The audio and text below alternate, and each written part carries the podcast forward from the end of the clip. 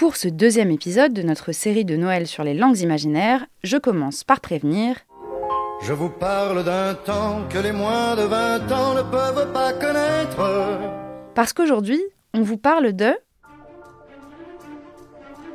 de Star Trek, série cultissime de science-fiction diffusée initialement dans les années 60 aux États-Unis, puis dans les années 70 en France sur Télé Monte Carlo, l'ancien nom de TMC. Son univers a été décliné en pas moins de 7 séries différentes, ainsi que 13 longs métrages et des centaines de romans et bandes dessinées. Attends, attends, mais c'est pas fini Star Trek Il y a actuellement plusieurs séries issues de cet univers en cours de diffusion, dont une en dessin animé lancée en avril 2022 sur la chaîne Nickelodeon. Donc peut-être que justement, les moins de 20 ans peuvent connaître. Pardon, mille excuses. Et en plus, c'est vrai que ça reste une fiction extrêmement populaire au XXIe siècle. Les Trekkies, ou Trekkers, comme on surnomme ses fans, sont encore aujourd'hui très nombreux. Les mots des autres. Le podcast de Courrier International sur les langues étrangères. Ah merde alors, comment on dit Comment ça ça merde alors? You are French Par les traductrices Caroline Lee et Leslie Talaga et la journaliste Mélanie Chenoir.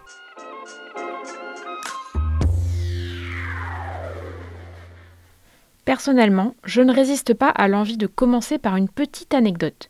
Comment ne pas préciser qu'au départ, dans la langue de Molière, on n'appelait pas la série Star Trek, mais Patrouille du cosmos. Patrouille du cosmos, mais ça en jette tellement. Et ça ne vous surprendra pas, mais c'est aussi la version qu'ont choisi les diffuseurs québécois, spécialistes des titres francisés. Pulp Fiction reste telle qu'elle en France, mais devient fiction pulpeuse au Québec. évidemment. Alors plantons tout de même un peu le décor.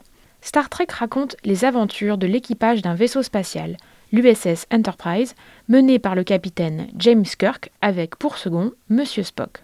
Dans un futur utopique où l'humanité est parvenue à éradiquer la maladie, la guerre et toute forme d'injustice, l'équipe de l'USS Enterprise a pour mission d'explorer la galaxie pour découvrir d'autres formes de vie et de civilisation.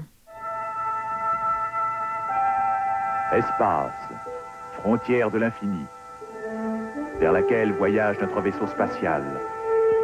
Quel est le rapport avec les langues imaginaires, me direz-vous? Eh bien, dans Star Trek, les Klingons, qui sont les premiers extraterrestres rencontrés par les Terriens, originaires de la planète Chronos, ont leur propre langue. Et ce qui est intéressant à propos du Klingon, c'est qu'il n'est à l'origine qu'un élément secondaire de la série, contrairement à l'elfique de Tolkien par exemple, qui préexiste à l'écriture de la saga, comme on l'a vu dans l'épisode précédent.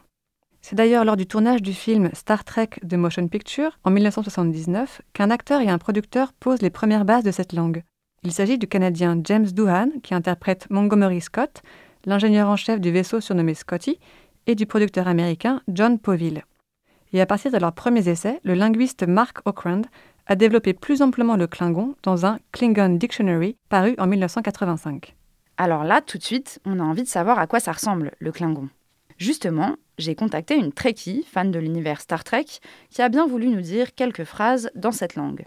Par exemple, Euh, des, des phrases euh, pas mal tirées des séries, euh, quelque chose comme euh, Japla, Battle G, qui veut dire honneur et succès, qui est souvent euh, avant les combats. Ah, sympa. Et comment s'apprend cette langue au juste? En regardant la série?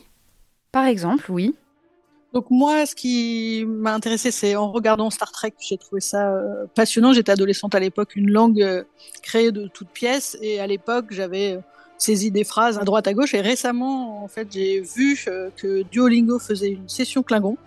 J'ai trouvé ça l'idée assez assez rigolote de prendre le Klingon comme une langue vivante. Donc j'ai repris quelques cours, quelques bases, et puis en fait, je me suis assez vite lassée parce qu'assez vite, il passe à l'écriture.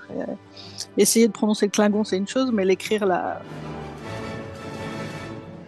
non, c'est autre chose. Comme Agathe, il y a beaucoup de locuteurs ou d'apprentis locuteurs du Klingon à travers le monde. Il existe d'ailleurs aux États-Unis un Klingon Language Institute, fondé en 1992 en Pennsylvanie, qui travaille en collaboration étroite avec le linguiste Mark Okrand. Cet institut tient chaque été une réunion où Kepa. il propose également des cours en ligne et jusqu'en l'an 2000, il publiait un magazine trimestriel baptisé Rollhead. Et dans la même veine, j'ai vu que l'Institut avait traduit plusieurs grandes œuvres littéraires en Klingon. Par exemple, Hamlet de Shakespeare. Ah ouais, et du coup, euh, comment tu dis To be or not to be en Klingon? Alors, pour ne pas écorcher la prononciation, je préfère laisser la parole à Agathe sur ce coup-là. Il y a to be or not to be et that is the question. Donc c'est Tarva Tabre. Dabruk Brekfabekarnesh. Voilà. Le klingon est inspiré des langues amérindiennes sur le plan grammatical, et comme on a pu l'entendre à l'instant, niveau prononciation, elle est assez gutturale. Oui, mais ça n'a pas empêché un fan américain de Star Trek de tenter une expérience linguistique assez extrême. Dans les années 90, Darmon Spears, un habitant du Minnesota, a parlé uniquement en klingon à son fils pendant les trois premières années de sa vie.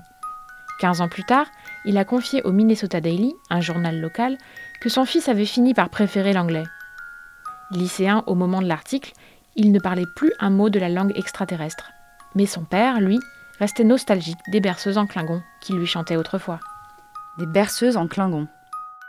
En vrai, dans le fond, ça m'étonne pas trop quand on voit l'immense influence qu'a pu avoir l'univers Star Trek dans la culture populaire. Et c'est allé assez loin. Les Trekkies ont quand même réussi à convaincre la NASA d'appeler leur toute première navette spatiale, construite en 1977, comme le vaisseau de la série culte.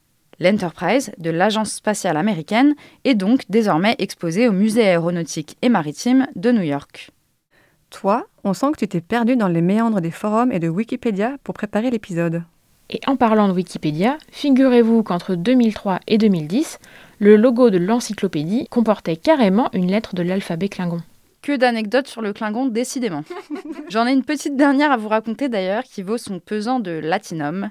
Oui, c'est un liquide argenté très précieux utilisé dans Star Trek, et oui, j'essaye de passer pour une initiée. En 2017, au moment où la série Star Trek Discovery est sortie sur Netflix, des sous-titres en Klingon ont été mis à la disposition des fans pour tous les épisodes de la première saison. Remarque, c'est un peu moins surprenant que la traduction de Hamlet. En tout cas, on arrive à la fin de notre petit voyage dans... L'espace. L'ultime frontière. Et demain, on fait un petit saut dans le temps pour explorer d'autres langues hautement télégéniques, celles qu'on trouve dans Game of Thrones.